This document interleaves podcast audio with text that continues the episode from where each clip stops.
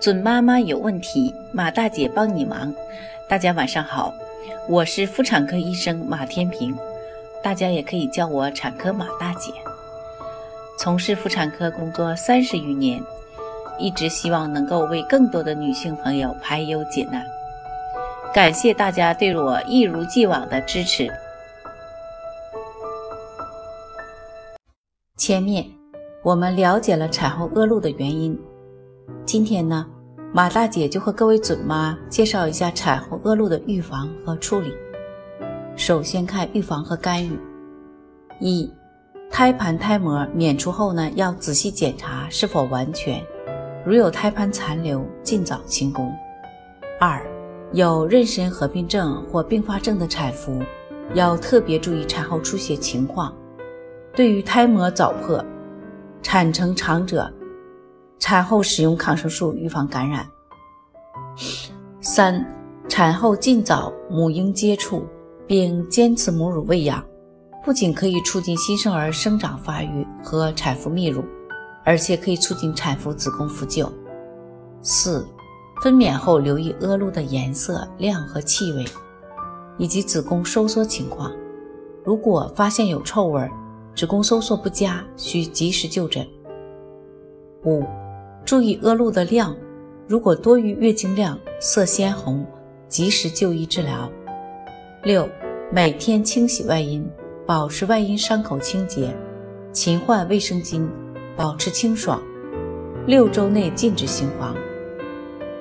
二、检查和治疗。检查包括妇科检查和彩超检查。妇科检查呢，可明确出血来源。排除外阴、阴道、宫颈出血。彩超检查呢，可查明宫腔有无组织残留，以及子宫恢复情况。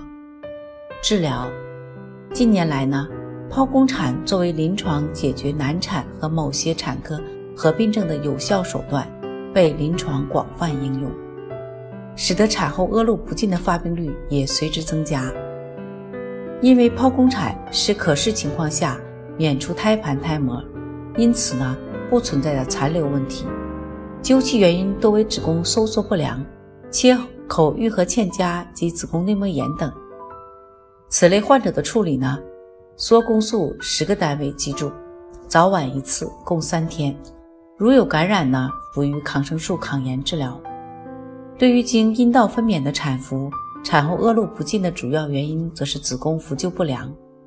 胎膜、胎盘残留及感染所致的晚期产后出血，处理呢多以益母草颗粒、生化汤等加快产后恶露的排除，与缩宫素联合应用，可起到增效减毒的作用。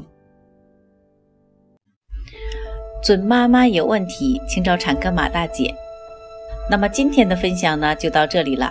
如果有孕育方面的问题呢，可以加我的助理微信。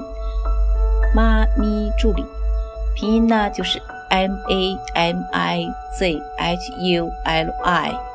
好，我们期待下期再会。